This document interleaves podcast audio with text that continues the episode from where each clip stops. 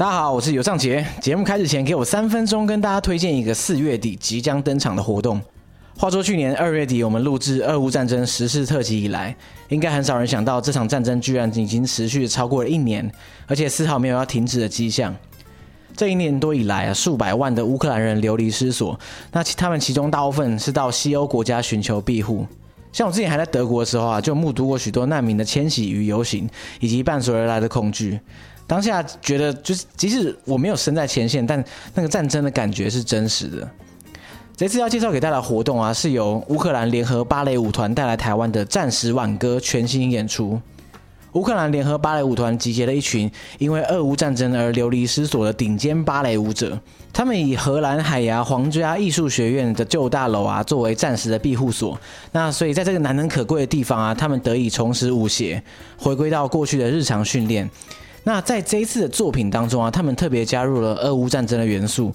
他们选用了乌克兰当代最知名的作曲家希尔维斯特洛夫的音乐，再加上国家的传统歌曲，是一封写给乌克兰人民的情书，希望可以向他们坚韧不拔的精神所致敬，并且祈祷和平尽快到来。那除此之外啊，这次的演出也同时有经典而且多样化的舞蹈作品跟篇章都包含在其中。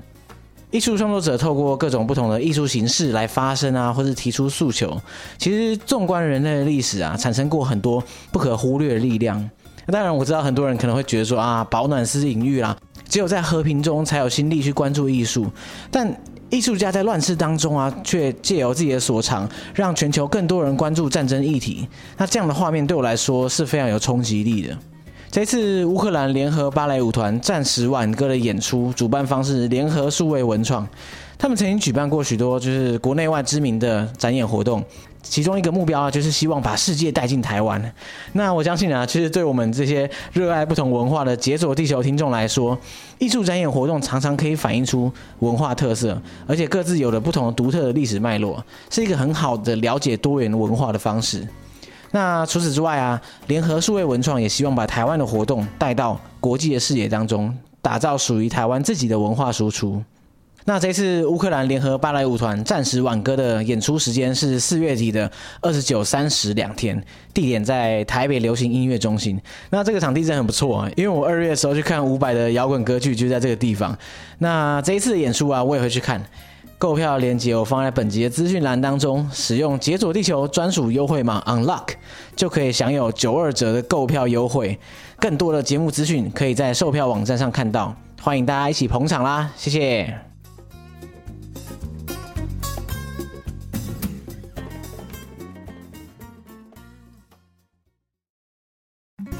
大家好，我是尤尚杰。大家好，我是 Payton，欢迎来到解锁地球。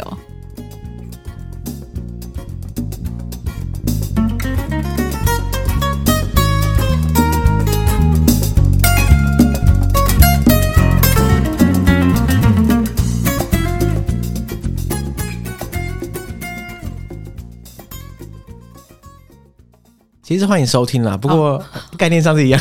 Oh. OK，多再说一次，不用了，不用了，我我觉得这样很好。OK，哎呦，天哪，我我今天找到你来，我真是我不知道的，觉得节目蓬荜生辉。为什么？因为这么说好了，就我们其实一直以来，从节目创立以来啊，嗯，这么多年来，都一直有听众来来讯说，希望可以听到更多打工度假相关的内容。真的吗？所以大家对旅游比较没。也也不是啊，就是打工度假也算是一种旅游的形式，这样。嗯，那其实我们节目上认真讲打工度假的很少，真的超级少。嗯，所以我自己也觉得想要补足这一块。可是怎么说？因为澳洲打工度假我们讲过，嗯，然后再来就是澳洲打工度假，大家也算是相对比较熟，嗯，所以我一直在想说，嗯，应该找一些奇门的那种打工度假地点，就很冷门的地方吗？对。然后后来我就我认识你之后，我就发现，干怎么会有？就是 你是打工度假的大补贴，打工度假懒人包。是可以骂脏话的尽情的骂，尽情的骂。OK，所以那时候我听到的时候，我想说，哎、欸，等一下，如果这个这个人就是上节目之后啊，我的听众应该是，嗯，应该很满意这样。好，非常好。我很害怕，等一下到时候就是大家都听一半，然后就嗯，打工度假没兴趣，然后就不会啦。我跟你讲，大家都很喜欢打工度假，真的。嗯、应该说，在这几年疫情的关系啊，搞得大家打工度假，很多人打工度假了一半，被迫回台湾。对，也有一些人是正要出去，然后我靠，出不去这样子。对，那未来有机会，大家应该还是想尝试很多打工度假的你知道体验这样。那那我自己是没有打工度假过，嗯，但是我身边其实不少人有打工度假的经验。但坦白说，每个都是澳洲。哦，对，因为真的比较热门，就是比较应该说入门的对对国家新手村啊，打工度假新手村就是澳洲。对对，所以呢，你要不要跟大家讲一下你的打工度假经历？好，对，就是其实我自己打工度假，我是主，我第一个是去纽西兰，那澳洲我当然也是去过，所以就是纽西兰之后我就去了澳洲，然后之后我就去了爱尔兰，然后加拿大。再来就是匈牙利，然后最后一个是斯洛伐克这样子，所以总共有六个国家。六个国家打工度假，是我听过最多的。对，就是一直从年轻一直打工到老。哇，所以所以你是沿着那个难度路线嘛？因为你说澳洲是新手村嘛，对不对？那纽西兰应该也差不多情况。差不多。哇，新手村结束就要挑战这个中阶，就是加拿大、爱尔兰。然后最后就是高阶欧洲，就甚至不是英语系国家，匈牙利、斯洛伐克。对，可是我也不是往，我也我当时候也没想那么多，主要就是当时候是因为年纪的关系，所以我就考量到年纪的排序。对啊，嗯、因为加拿大跟匈牙利还有斯洛伐克，它是你过了三十到三十五都还可以去这样。哦，原来如此，我以为每个地方打工度假的年龄规定是差不多，所以其实是有差的。对，像我记得好像是捷克还是奥地利，它是二十六岁。然后其他国家没有太夸张了吧？对，严格是怎样？对，然后多数国家都是到三十，然后只有到呃，只有加拿大、匈牙利跟斯洛伐克他们是有到三十五。嗯，所以你说你从年轻打工到老，其实是是真的，就是一开始是挑那个年龄限制比较低的国家，像澳洲、纽西兰，然后最渐渐的，就是随着那个年龄门槛一直往上，然后再找不同的国家去尝试。对，就是就是有点就是安排说，我就是要。把所有能打工度假的地方全部都去过的概念，这样子。这个解锁打工度假的成就就是非你，也就是你说第二，没有人敢说第一，恐怖喽。对，说不定有人如果现在年轻的 年轻一辈，如果他们就是这样做的话，我觉得他们可以比我更多。对啦，你要这么说的话，一定有人超过嘛，对。对。只是在我认识我的那个人脉范围中，是只有你很好，最狂这样。哎、欸，不过你这样前后打工度假到底多久啊？这样加起来大概有八九年，嗯，左右。哇，八九年。可是中间我是有去，我是把那些中间去旅行啊，还是就是比如说中间我回来台湾一小阵子的，我都就是整个算进去。哦，对，整个期间呐，这样子。对对对，就是出国到最后回来。合理啦，你不可能八年都在工作，要干得太惨嘛，完全没休息也没旅行，那到底在冲三小？对，这样其实也是蛮累的。对啊，应该说很多人打工度假的初衷是希望可以去。呃，国外体验不同的生活。对，我不知道你的打工度假初衷是什么。嗯，其实一开始是蛮算是体验。对，因为那时候我一开始会选去纽西兰，而不是选跟大家一样去澳洲，就是因为我觉得澳洲就是很多人都去，然后太常见了。对，然后就觉得哦，那我要选一个不一样，就是很叛逆这样子。然后再加上刚好纽西兰它是它有名额限制，所以它会需要用诶抢名额。我那一年是用抢名额的哦。对，所以我就想说，哎，那抢到那就先去纽西兰。但后来我去了澳洲，我觉得纽西兰跟澳洲打工的那种感觉其实是差不多的。嗯，对啊。但是我会觉得，嗯，纽西兰的部分，因为我就是真的是感觉是去体验的，然后就是玩之类的，就是我完全没有想说我要赚钱。毕竟你去纽西兰才第一次去打工度假嘛，对，那时候心还很野，这样。对，而且那时候纽西兰好像也没开放很久，欸，哎，就是资料也不多，然后去到那边的台湾人也不多。嗯，对。可以想象啊，但是其实还是有陆续听到有人去纽西兰打工度假。对，但以我个人选择的话，我应该会选择澳洲，因为纽西兰总就是比较小嘛。对，所以打工度假大家会希望可以在工作跟旅行中平衡的话，澳洲至少大嘛，所以它可以玩的地方比较多。可是你就会觉得，呃，如果去纽西兰的话，你可以比如说工作之余你要去玩，也会比较方便。嗯，但是我觉得对于我而言，比较起来跟之后我去过国家，我觉得纽澳是很适合玩乐的地方，因为你租车干嘛就很方便，然后都不用保险什么，你就是租了，或者 应该说你买车就买了，然后你卖车就卖了，非常好上手，就是无负担啊，就是你不会被东西绑住的感觉。对，然后你也不用担心说哦，你没有买保险，你这台车不能开。嗯，对。可是像到欧洲之后，如果我那时候就想说，哎，是不是那也可以买一台车？可是就会想说啊，你还要保险，然后还要想到要停车，因为。欧洲多数都地不大，对，欧洲毕竟是比较狭窄啊。对，澳洲的话，我靠，那个路边随便你停啊，爱停多久停多久，谁管你啊？而且我那时候还，因为我超不会停车，就是我会开，可是我不会停车，然后每次停都是占用了两个停车格，欸、超没水准，车品很差的一个驾驶。对，没错没错。哇，你住哪里？我要避开那个地方。不要这样 啦。对，哎、欸，八年间啊，你转换过这么多国家打工度假，嗯、你觉得你你打工度假这么这个期间内，对你来说它的意义是什么？应该说，每个人对打工度假的想象其实不一样。有些人真的一心要赚钱，嗯，那对你来说，你觉得打工度假给你什么？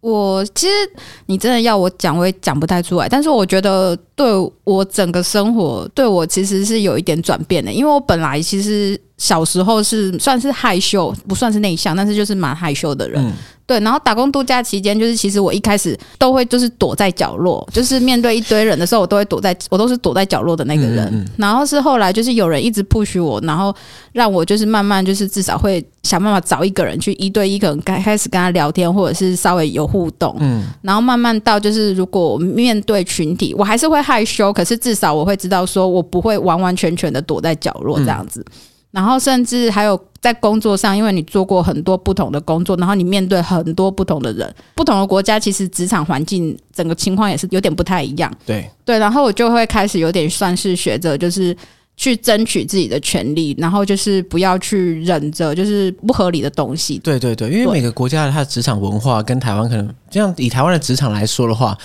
通常就是资方讲话比较大声一点。对，没错，真的。对对对对，那其他国家可能状况不一样。对，那所以你在各个国家。工作那么多，转换到那么多不同的工作的时候，你可能就可以学习到各个国家怎么样面对资方，然后怎么样挺身而出，维就是等于说维护自己的权利吧。对，没有错。所以我就会觉得，呃，对我而言，我会觉得算是我有学习到，或者是我有转变。因为如果以前我在台湾工作的时候，我就是面对资方，就是他们讲话比较大声，然后我可能就是也会点点，就哦，好好好，是是是这样。对对对，然后就很俗辣。对，可是像现在，我就会觉得。啊，这就不合理啊！不合理，为什么不能讲？自己的权益本来就是要争取啊。对，也不可能说你一直在那边，然后等着别人说好了好了，那我给你这个。对，谁会对？就是怎么可能会有这样的资方？就是主动，应该说这样的资方毕竟是少数，大部分人的权利还是要靠自己争取，然后让他了解到你这个需求，然后而且你不是好惹的。对，因为。其实像以台湾来说，就算其实在国外啊，不论是大公司或中小企业，他们可能因为他们的规范比较完善一点，嗯、所以资方通常还是会照着他们的一些法规走。嗯、可是像台湾，可能因为很多除了大公司之外，很多那种中小企业，他们可能就是比较不会，就是比如说加班不挤薪或什么，就是他会尽量能压就压你这样。对对对，对，所以就是比较起来，就是我对我而言，现在现在不合理的话，我就会想说，那我想。要争取，因为有时候你争取都不一定能得到，更何况如果你又不出声，谁会知道？对啊，你争取都不见得有了，没争取的一定是零，机会就是零啊。对，所以这是我觉得这是我出国打工度假之后的，算是我自己个人的转变这样子。嗯，而且你前面提到说，你原本是一个不擅长在这个人际互动之间。游走的那个这个角这角色这样，可是你因为打工度假，你不可能真的是窝在这边自己做事情。因为其实打工度假虽然我没去过，但是感觉起来你是需要动用到很多关系，然后跟人之间的你知道的互动，才能保证你的工作环境啊、工作条件、生活可以有保障。所以你在打工度假的过程中，如果表现的就太怎么说太软的话，嗯，其实有时候应该是很很容易被欺负，对不对？对，我觉得我不会说，如果你去国外，外国人可能就是真的职场文化就很好，不会有人欺负你。就那种职场霸凌，在国外也是会有。对，可是就是如果你在国外，你可以就是学习去表现，就是跟外国人一样强硬。那你回来台湾，就算工作，然后你也可以用同样的态度去面对你的老板或什么，那就是就比较不会受人家欺负或什么压榨之类的。嗯嗯，对对，没错。而且讲到沟通啊，其实。还蛮多人出国打工度假，其中一个宏愿就是希望英文可以变强。哦，你觉得有差吗？我自己个人是有差，可是我觉得是因为我自己的个性关系。嗯、然后我其实我一开始我到纽西兰的时候，我出我那时候英文其实真的是蛮差的。我觉得那也是我躲在角落的原因。对，因为，因为话讲不清楚的话，就觉得啊自己好蠢哦。对，而且就是我根本就其实都听不懂人家在讲什么，嗯、然后就会觉得我无法跟上他们的话题。对对，然后后来就是算是。勉勉强强就是也就是要就像被 push 出去一样，然后就是因为他们都会觉得啊，你为什么要躲在角落？因为他们自己也玩的很开，然后他们看你躲在角落也很奇怪，对，对，也觉得尴尬。对，有时候他们外国人就是比较热情一点，他也可以，他可能也会来拉你。然后就是这样被拉久了习惯，然后我就会说哦好，那我跟你们去玩，或者是我会跟你们讲话，嗯，对，然后就是久了就会变成说开始慢慢就是学习，然后去练，然后后来就是这样一年一年之后，就算虽然后来我是选去匈牙利还有斯洛伐克，他其实是我会觉得说他的英语。真的没有那么有用，但是你就是还是至少还是有一点小小的用处啦，至少还可以跟有些会的人讲话。而且如果是就算是斯洛伐克或者匈牙利，他们来打工度假的族群，应该还是外国人居多吧？对不对？如果是外国人的话，他们应该还是得讲英语吧，不然他们之间要怎么沟通？其实我不能很肯定他们有开放给哪些国家，因为比如说，因为斯洛伐克跟匈牙利他们就是欧洲，所以以欧盟的人来说，他们就是可以自由活动，他们也没有什么打工不度假。哦，他来就来就对了。对，他就是来工作。那通常他们可能来工作，如果愿意选这些国家来的。他可能要么就是、哦，他可能本来就是讲德语啊，本来或者本来就会讲呃匈牙利语啊，或者斯洛伐克语啊，这样。对对对，或者就是他可能来，他就是需，就是那个公司可能是需要他的语言的，他就不 care 他就是一到底会不会英文这样。哇，那这样听起来欧洲打工度假真的是魔王级的，真的，光是语言就已经要人命了。对，所以那时候其实我有点想去德国，但是后来还是打退堂鼓了。是，然后所以最后去了匈牙利跟斯洛伐克，也不是因为语言不一样，有比较好吗？就 就比德国好吗？年纪的关系，所以没得选呐。啊，也是的，也是。对对对。刚刚前面讲了很多，就是打工度假那种好处。嗯。那那打工度假的缺点，你觉得？毕竟我们还是你知道平衡报道，因为很多人很想很向往打工度假。对。因为打工度假其实，在光鲜亮丽的外表下，其实还是有一些潜藏的缺点。嗯，如果要说缺点的话，我会说，我觉得要看个人目的，因为有些人，比如说他如果是以赚钱为目的的话，那他可能就会。什么工作就是人家压榨他，他也会做。嗯，那我觉得打工度假真的说，就是在工作上如果有什么缺点的话，大概就是其实，在某种程度上来说，我会觉得找工作不是很方便，因为他可能会看你签证就是期间很短，嗯，那他可能就是你明明就是有资格，然后你可能是可以工作，但就是因为会因为签证的关系，他可能不会录用你。哦，就是说你在找工作过程中，因为这个。打工度假这个身份的关系，所以对，其实有时候你不见得可以找到你真的适合的工作或者喜欢的工作，有时候真的是要默默接受一些真的蛮靠腰的那种工作环境。对，像有时候，比如说像那时候在匈牙利或者是斯洛伐克，就是我知道有些人他们也是会去中餐馆工作，可是也不见得是他们想去的，只是可能因为找不到什么工作，所以他们就去中餐馆。嗯。对，因为好像也也没办法挑太多。对。然后其他的缺点，嗯，我现在一时之间是想不到啦。对，但是其实我觉得缺点这种东西，其实有点会是见仁见智的。嗯。对，因为有时候，比如说，当我说我觉得是个缺点的东西，比如说像签证的问题，找不到工作，可是有些人他可能会觉得啊，我能力好，那我可能去了，人家老板就是会用我，然后可能给我签证之类的。对，就每个人状况不太一样，因为对，不管是专业背景或者语言能力，其实都有差，所以搞不好有些人觉得哎，不会啊，我都超顺的，对，也是有可能的。对，因为我像我自己就觉得，我之所以会一年一年继续走的原因，就是因为我觉得我算是过得蛮顺的，嗯，对，然后。嗯，中间是有过就是找不到工作的时候，但是我还是，比如说我在爱尔兰，其实有半年算是没有工作的，但是我就是还是有找那种类似像 au pair 那种家庭保姆那种。哦，算是算是 part time 的工作这样。对，然后就是拿 pocket money，就是小小的一点点薪钱这样子，然后能存就存一点点。嗯。对，然后像我在斯洛伐克，也就是因为疫情的关系，然后就是整整两年也是没有工作。嗯嗯，对啊，所以就是嗯，算是也是有好有坏，但是我觉得一路上我自己的部分，我走来算是蛮顺利的。嗯，所以你的整个打工度假期间都算是找工作算一个接一个，算蛮顺的。除了中间有几个可能疫情啊，或是怎样而有空档之外，都没有碰到什么大问题。算是没有碰到什么大问题，但是就会觉得说你。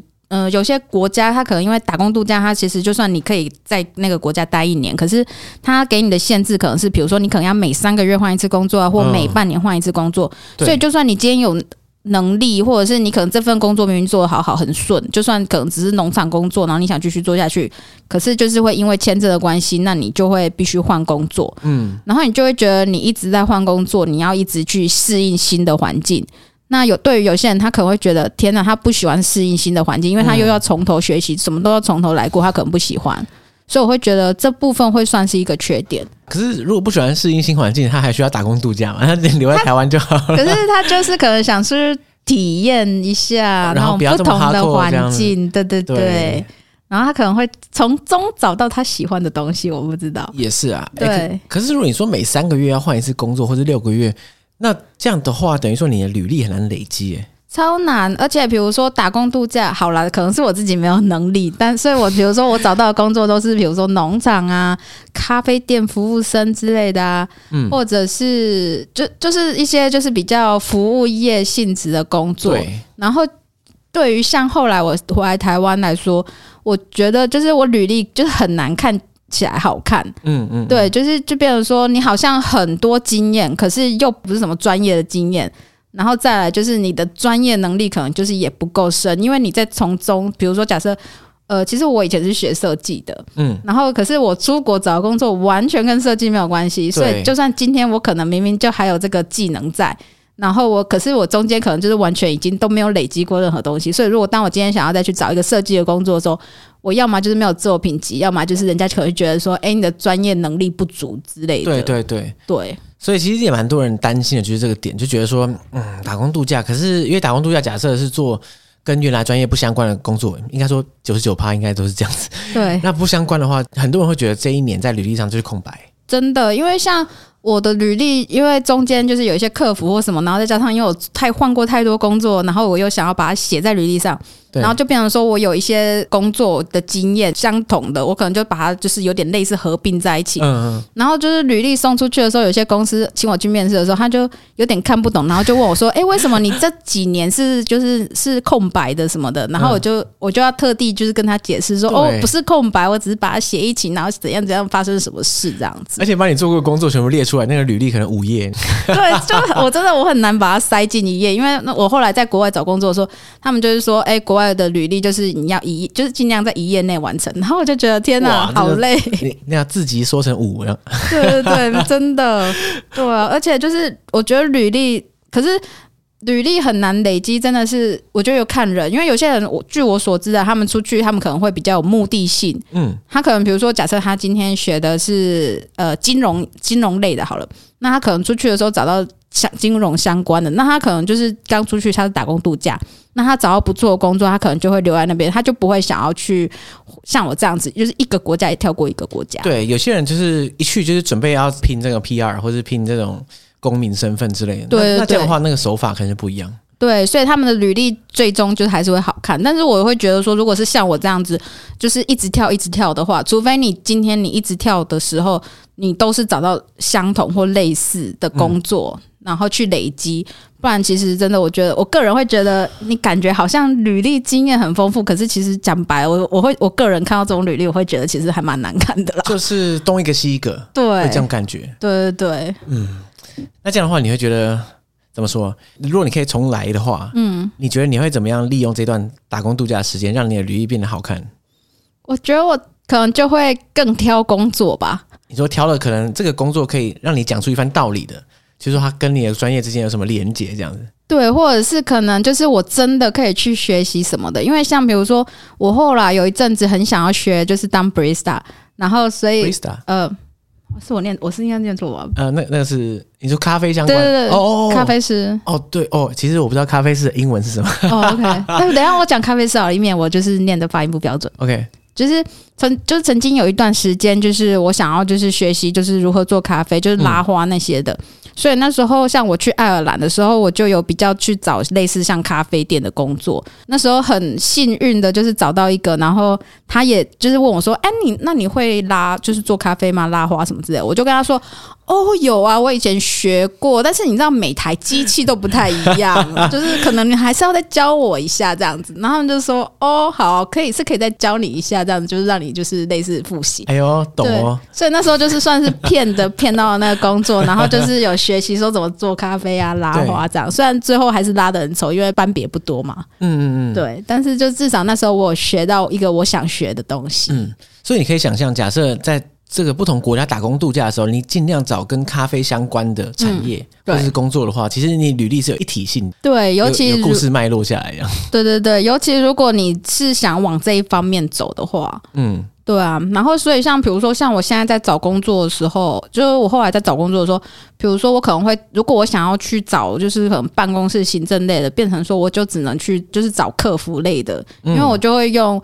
呃，我以往比如说我可能当过销售啊，或我当过咖啡师或什么，就是在呃餐厅工作过，类似我都有服务客人的经验，然后去看看能不能就是弄到一个客服的工作，就是会比较变得倾向这一类这样。嗯嗯嗯，对。哎，那你这样打工度假这么长的时间，然后横跨这么多国家，嗯，就你我们刚刚不是有讲分级嘛？对对，纽澳是是那个新手机，然后。中级可能就是欧洲啊、加拿大啊，然后再来就是变欧陆这样。对对对，哇！可是它具体的差别到底在哪里？其实打工度假它的难度，你觉得会落在哪几个点啊？或者说他们这几个国家打工度假的差异是什么？嗯，我觉得差异可能就是比如说像语言会有差，然后还有一些就是可能当地的人文环境会有差。对。因为像比如说像匈牙利或斯洛伐克，他们我会觉得他们那边就是比较类似比较封闭一点。那你就是在那边要找工作或什么的时候，或者是甚至在当地找住处的时候，嗯，就会比较困难。比如说像我那时候在匈牙利跟斯洛伐克要找房子住，他们有些房东，尤其就是我当时候就想说，哎，我是打工度假，而且就是我就是想要省一点，就会去找那种比较便宜的住宿。可是，如果是你看到那种便宜的租金，通常那些房东他们可能是当地人，然后他就不会想要租给外国人。哦，对对，对，我可以想象，因为第一个你你可能当地语言讲不好，沟通不良。那再来就是，如果是匈牙利跟斯洛伐克这种不是打工度假大国的话，他对这个这个族群不熟悉，他会觉得呃三小，对，对，对，有感觉，而且还会牵扯到可能比如说你是个外国人，然后会不会到时候有什么纠纷？然后就会有什么税金啊，或者是他、啊、突然消失、人间蒸发之类的。对，或者是你可能就去举报他，啊，他就会觉得你很麻烦这样子。对，其实我可以理解，如果我是房东，可能也不会想租给打工度假。干怎么办？我没关系啊，我连房都没有，所以好像讲这个太早，很怕自己变成坏房东，结果连房都没有。大家都在等你，想说你什么时候买房子啊？想要当二房二房东？对。所以这样的话，你光是住宿、找工作，诶，其实主基本上还是语言的差异。对，我觉得语言真的会有一些差别，因为他比如说，嗯、呃，今天就算你去西欧国家，但是不是英语系国家，假设法国或德国、西班牙，如果你会当地语言，我觉得你多多少少会得到一些很好的帮助。嗯，就算你是外来的人，所以斯洛伐克跟匈牙利，我觉得也没有太大不同，就是主要就是因为你语言不同，所以。你也不能期望说大家都会说英文或者是德文，对，啊嗯、对，所以就变成说你要想办法去融入，然后去跟他们沟通。我觉得这个是语言其实是一个问题。其实我蛮难想象的，如果在匈牙利跟斯洛伐克这种完全语言不通的情境下，一个外国人到底要怎么样找在打工度假的期间找到工作？就变成说你要看，呃，像我那时候到匈牙利或斯洛伐克的时候，因为已经知道说这个国家。它不是什么农业取向的国家，嗯、那服务业的话，你又会，人人家一定会看你说啊，你又不会他们的语言，你怎么销售或你怎么是那个服务客人？嗯，所以。服务业就是也是比较难一点的，所以可能你比如说像匈牙利，我就会往观光业去找。哦，观光业其实等于说你接触的族群比较是外国像，对，你可以讲英文。对，所以他们就是比如说，请你的公司可能就会觉得说，哎，对啊，我需要就是英文或者是中文的人。哦，中文也可以派上用场哎。对，因为像我那时候在匈牙利是在，我就留在首都嘛，然后在布达佩斯，它有很多外国游客，而且就是中国团也蛮多的。哇，哎，这个真的是有用哎，实用。对。对，没错。所以大家以后其实去这个这样这样的国家的话，其实中文能力真的有可能是关键因素，哎，有可能。因为如果如果你不会讲中文，搞不好你就找不到那个工作啦。对，没错。但是在斯洛伐克就又不一样，斯洛伐克没有太多的 观光，没有，没有中国团，也是啦。我真的很少听到有人去斯洛伐克团体旅行，就是他们可能都过境居多，就是可能啊来就是首都是 Bratislava，然后就哦来这里玩一下，然后或者是可能去山上走一下 之类的。我，我很羞愧的要承认，我也就只去过 Bratislava，然后而且我只去了半天而已。你至少给他一天。哇，愤怒要拍桌子这样没有啊？就是我那时候在奥地利，在维也纳，嗯，我说。哎，先去那边过个夜好了。嗯，我发现，在维也纳的住宿比 Bratislava 便宜超多的。怎么可能？真的，就是可能是因为我当时立刻才看，嗯、然后就很很贵，然后而且 Bratislava 选择又比较少。哦。然后我想说啊，干脆我早上去，晚上回来好了。对。我觉得我我非常羞愧，我不敢跟别人承认这个事情。对，可是像 Bratislava 它有一间住宿我蛮喜欢的，它那时候价格很便宜，可是后来疫情之后。当它再开放之后，它其实就真的就是变贵了。嗯，对。疫情后的世界其实真的是不一样啊，不管是机票、住宿，甚至打工度假的形态，我都不太确定现在什么状况。对，我也不能说了。对，对，你是那个前疫情时代。对，因为我 我就算连去斯洛伐克，我都其实我都是疫情之前去的。只是你刚好那边碰到疫情爆发，对，其实蛮衰小的。对，所以就是 对对对，因为我去的时候其实是圣诞节，然后圣诞节那时候好像因为国外就是在过圣诞节嘛，所以他那时候很多职缺就算开着，他也不会去不会管面试你。对对对，就是不会去看你的履历或什么的。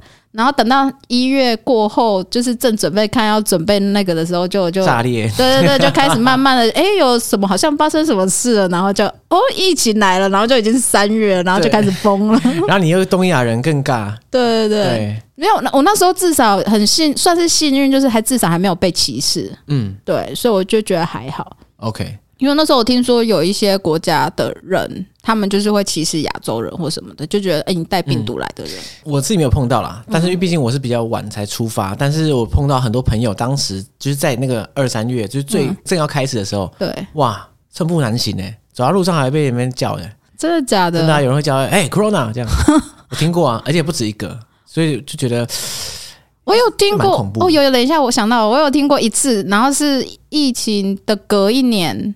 嗯，然后我就跟我朋友出去，然后那时候我就是还是会戴口罩，我就是在室外。对。然后因为我们在国外的时候，就是他们都会说，哦，你在室外其实你可以不用戴口罩。对啊，对啊，德国也是啊。对，然后或者是大家就会在路上吃吃喝喝就不戴口罩，但是我我就是继续还是戴的好好的。就有一个小孩他看到我，他就是再加上我戴口罩，然后又亚洲人，他就在我背后叫什么 COVID COVID 什么的，还是 Corona，我忘记他叫什么。然后我就到我对，我然后我就完全不想甩他，然后我就继续走我的路，然后就听到他后面可能想说我没有理他，又多叫了几次，然后我就觉得嗯，好吧。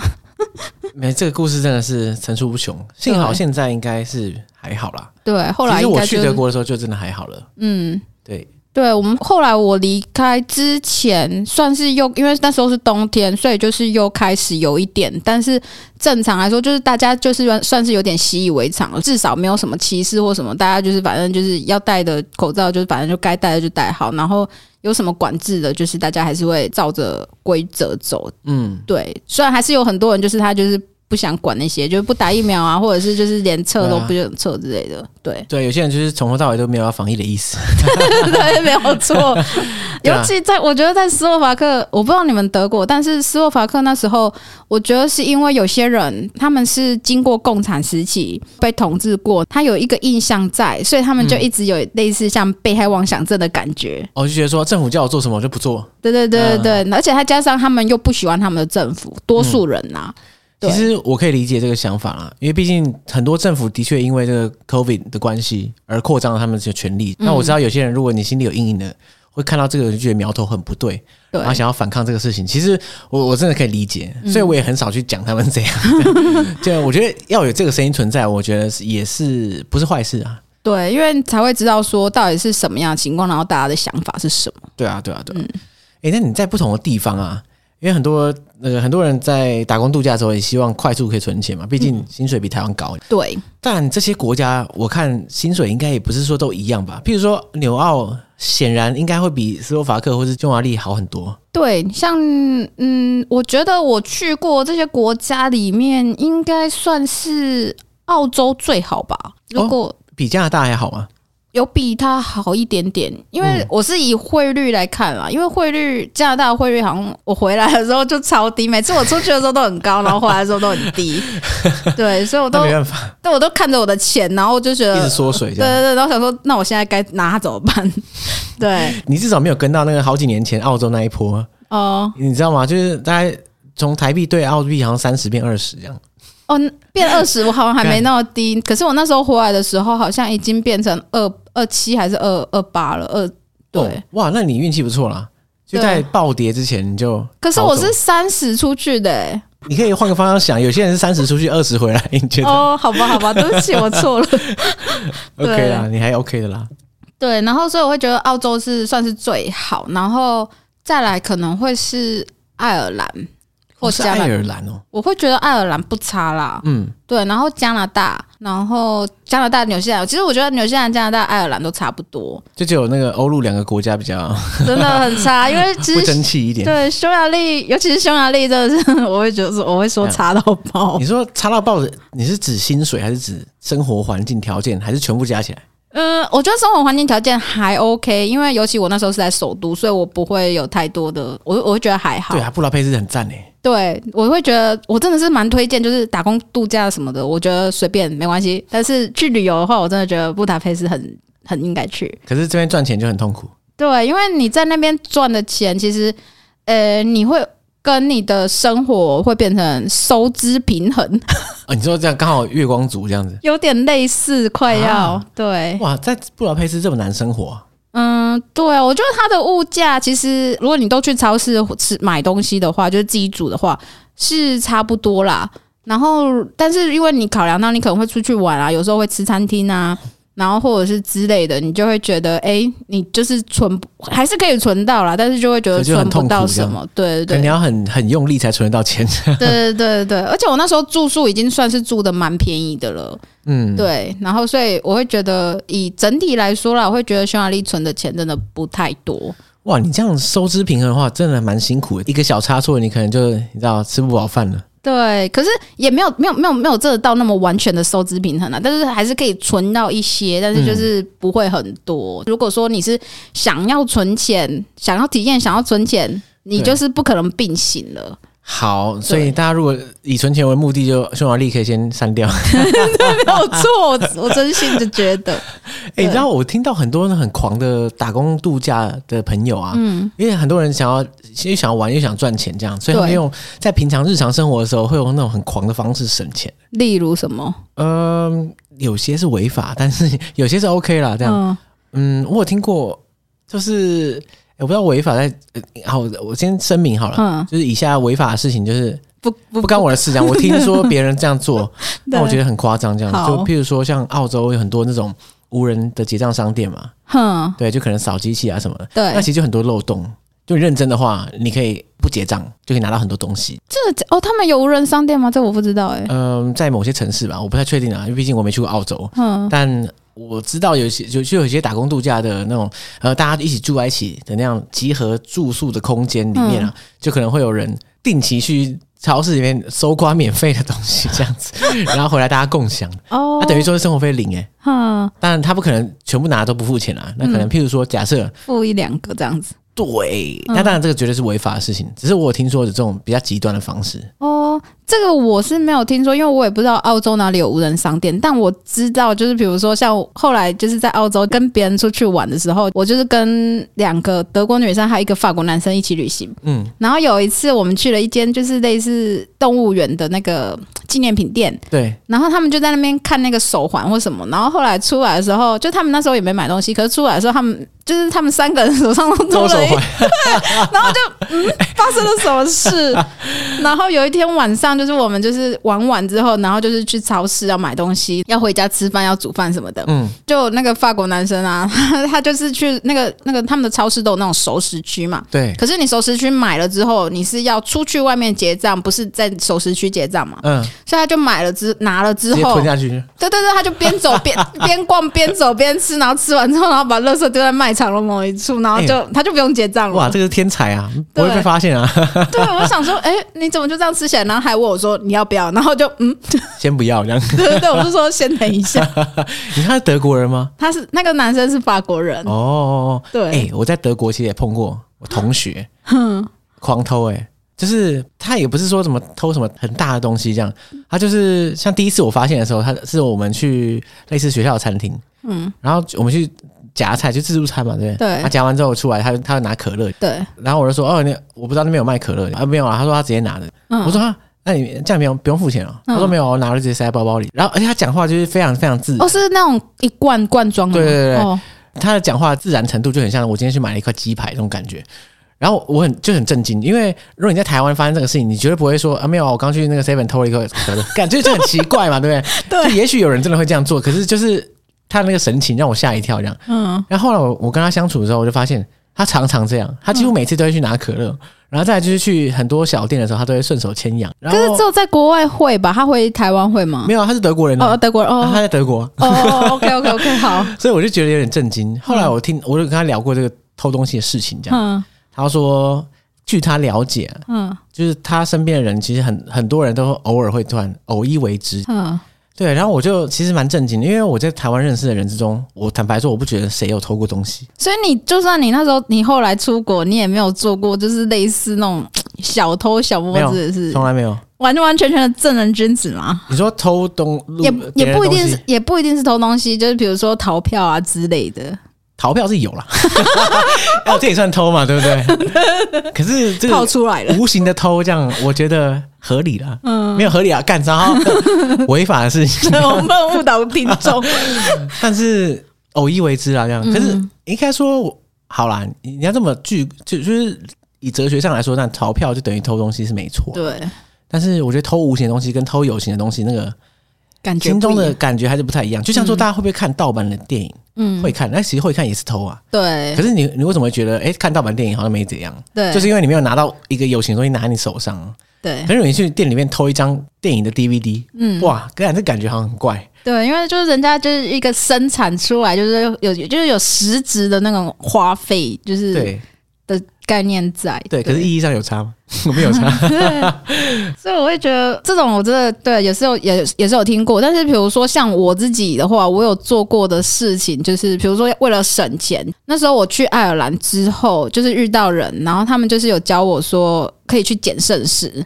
哦，你说像是 dumpster diving，dumpster diving，对对对，哎、哦，对对对，这个在我听说在澳洲也是很流行，然后欧洲的话也会有一批人常常这样做。像我同学就有，嗯嗯，像澳洲那时候一开，因为一开始都是没有都没有人跟我说嘛，所以我也也不知道说这个东西。然后是后来去爱尔兰的时候，就是刚好就是有遇到认识的人，他们是有在做这样的事情。然后他们有一次带我去之后，我就会觉得，哎、欸。真的超市，你可以就是他们打烊之后丢出来的东西真的超多，然后超好捡。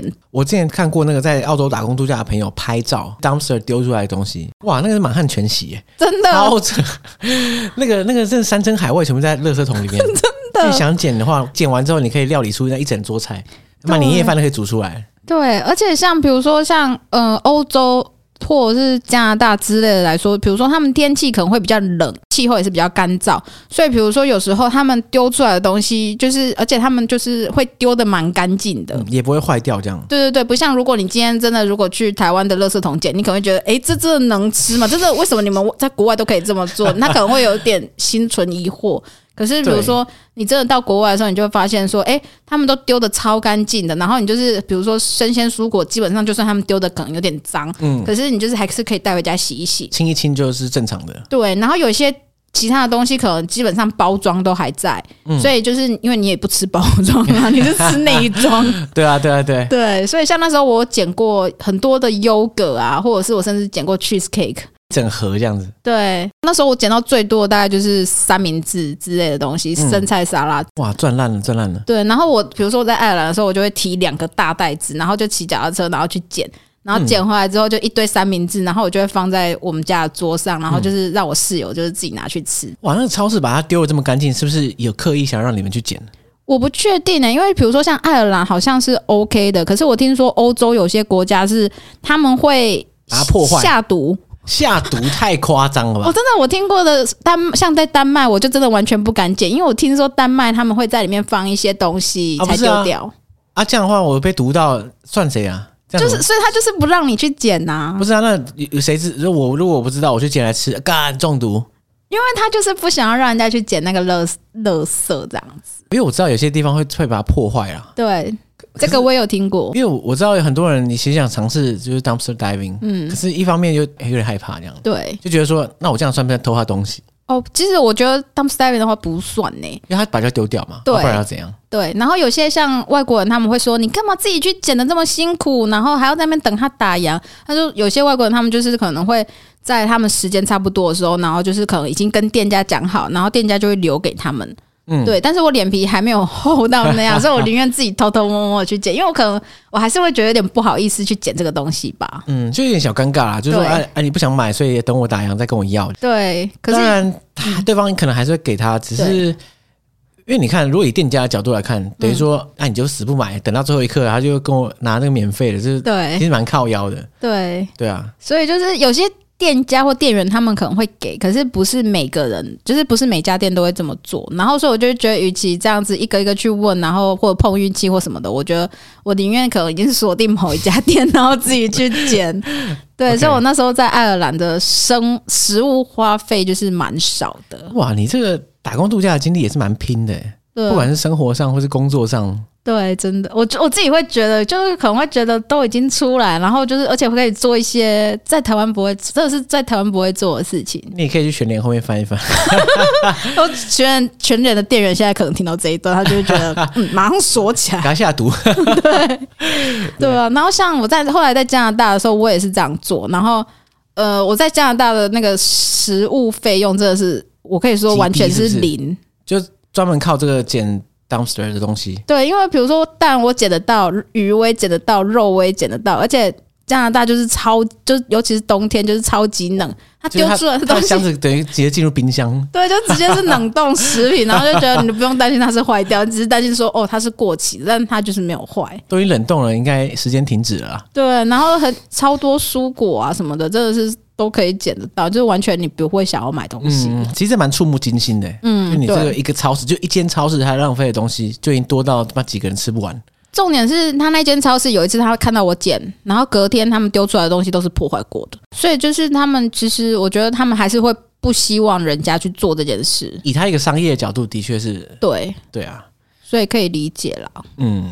但是这是对我们而言，就是如果你敢，然后又不介意的话，这是一个小小的省钱办法，总比你去偷人家东西好。对啊，对啊，对对对。所以，对于我们现在广大的听众们，我我希望是广大的听众们啊，他们想要在呃，应该说他们在考虑要去打工度假，或者他们没有打工度假经验的人啊，嗯，你觉得会给他们什么建议？除了到垃圾场捡乐色，这是一个。可以实用的生活小技巧之外，我觉得你有没有在心态上或者什么实用的建议可以给他们？嗯，我会觉得说，如果你今天真的是很新手的那种嗯的人，你想要去打工度假的话，我会觉得你可以真的是先从纽西兰或澳洲去比较好。嗯，因为虽然说台湾人很多。然后你可能也会被台湾人欺负，可是至少是如果可以的话，就是至少也是你会觉得很会比较多人可以给你资讯或帮你的地方。对，就真的是入门级。对，至少你网络上打开，哇，资讯都找得到。对，而且就是比如说，如果你真的是以赚钱为目的的话，至少。澳洲就是很好找到一些，就算你做黑工或什么，就是你很好找到工作，然后可以赚钱存钱。嗯嗯嗯。但是我没有这样，我这样说的意思也不代表说我保证你找一定找得到工作啦，就是你还是得自己想办法这样子。对，本节目没有挂保证的功能。对对对，而且再加上我觉得去纽澳的话，可能你如果真的英文不好，然后你也没兴趣，你就真的不想学或什么话，至少还是有机会可以找到工作之类的。嗯嗯。对，但是。如果是像你想要去加拿大或爱尔兰之类的话，除非你就是可能比较想要做服务业类的，可以就是往爱尔兰或加拿大去找。嗯嗯嗯，对，循序渐进这样子。对，那像匈牙利或斯洛伐克这种，就是或者是德国、法国、比利时那种，就是语言比较不通的情况下，真的就是要到当地之后随机应变了。我相信会选欧陆国家打工度假的人，应该是真的蛮喜欢那个国家的文化。嗯，不然好像没有什么特别理由你要舍弃。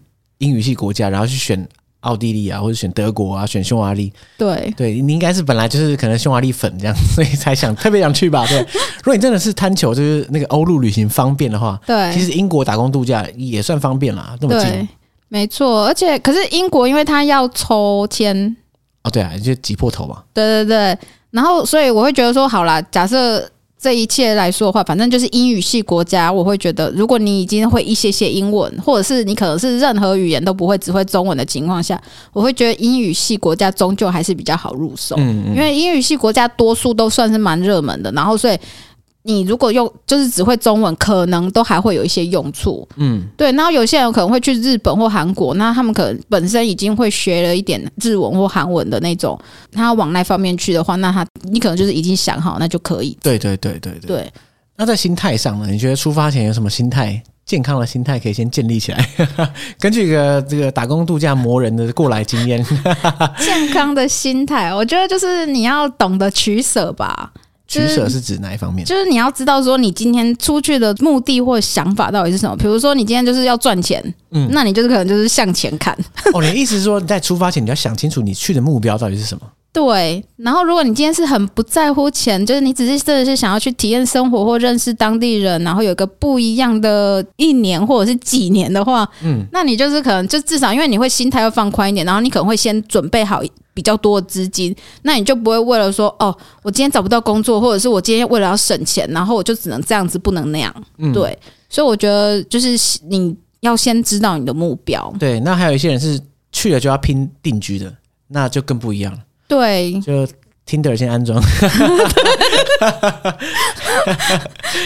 嗯，没有啦，应该说 这是一个方法啦。那当然还有一种是打工度假存钱之后，在当地可能呃刷一个学历。对，哎，对，这也是一个很很很好用、实用的一环，因为毕竟你要在当地长久的工作，你在当地的学历你一定要先补齐嘛。对，那之后就比较有机会找到正职工作，所以留下来，就可能用工作签啊、永居啊，然后慢慢的。朝这个方向迈进。对，可是比如说像那个呃学历的部分，我觉得还是可能要看，比如说。诶，你是不是真心有要学东西？因为据我所知啊，我觉得我会喜欢在国外工作，有一个原因就是，基本上我觉得国外公司他可能会，比如说，当他今天在一个职缺需求，他可能会写说，哦，你要有大学学历。可是其实他不会真的很 care 说你到底是哪间大学毕业，或者是诶、嗯、你是怎么什么学，有没有真的是什么学校毕业？毕业只要有毕业就好，这样。对对对，或者是他可能就你只是说你有毕业，他就会觉得好啊好啊，那你就是你就知道就当你有毕业，他不会去看呐、啊。你说一直胡乱就可以了。你是听过很多这种相关的故事是不是？也不是，就是因为我说，因为应应该说我自己本身 算是没有招，是不是？对对对，因为我算是没有大学学历，所以我当我在国外就是找工作，然后。就是他，就算写说哦，你需要大学毕业或者高中只硕士什么，我还是照丢。然后如果他面试的时候，哦、他不会问我。而且我台湾的大学那个谁知道，对不对？对对对对，我直接说我台大毕业这样，他也不知道是啥。对对对对对，所以就是还是可以有一点点宽容度在。所以除非你今天就是比如说你真的是为了呃，你想要在当地定居，然后一个方法的话，那对啊，你可以就是可能去念书，然后就是用学生签，然后到时候转工作。或者是如果你是真的想要去学一个专业技能的话之类的，那你就是去进修的话，那我觉得也是可以，就是学生签出去这样。对啦，因为你说一直胡烂学历，其实坦白说也是不 OK 的。对，因为你也没有真的真凭实料，所以你最后还不还是不会，就是跟我一样，就不会得到工作啊。对，其实其实正正当的方法还是说你。学一技之长，然后补强补齐学历这一部分，对，然后让正式的工作有办法可以找到，容易接触到，对，对，才是一个长久之计，这样。对对对，嗯、所以就是，所以我才会说，主要还是要看你出去的目标是什么？就是你可能对于后续你在当地的安排什么，你都没有想，没有关系。可是就是你至少要想一个目标，说你到底是要去赚钱，还是去体验，还是去学东西这样。对，我觉得这个一个心态一开始就要确定好，因为有些人就是不知道自己想干嘛，然后就会搞得哎钱也没赚到，玩也没玩到，对啊，回来之后也啊干这。对，因为至少比如说你今天如果觉得去体验的，那你今天可能都没有工作啊，赚不了钱，然后就是把自己的所有的资资金都花光了，那至少你玩到了，你开心。对，那或者是比如说你今天就是赚钱为目的，你就是赚钱出去，那可能你都没玩到，可是你就是赚了一大堆钱回来，你爽，那就好。OK，对啊，对啊，对啊，对啊，对，所以我的感觉是这样子，我的建议是这样子。好，那我们今天就很感谢 Payton 来节目上分享这个哇，横跨八年不同国家、世界各地的那个丰富打工度假经验，这是打工度假大补帖。我我好，谢谢。不管你想去哪一州，哎，其实亚洲没有，可惜。不过对，没关系啊。如果不管你想去哪一周，其实基本上大致上涵盖到。嗯，如果有什么问题想要问我们的话，其实欢迎留言私讯，这样我会把它转达给 Payton。对，让这个大前辈来跟大家。不敢当，不敢当。对，好，感谢大家。嗯，谢谢大家，拜拜，拜拜。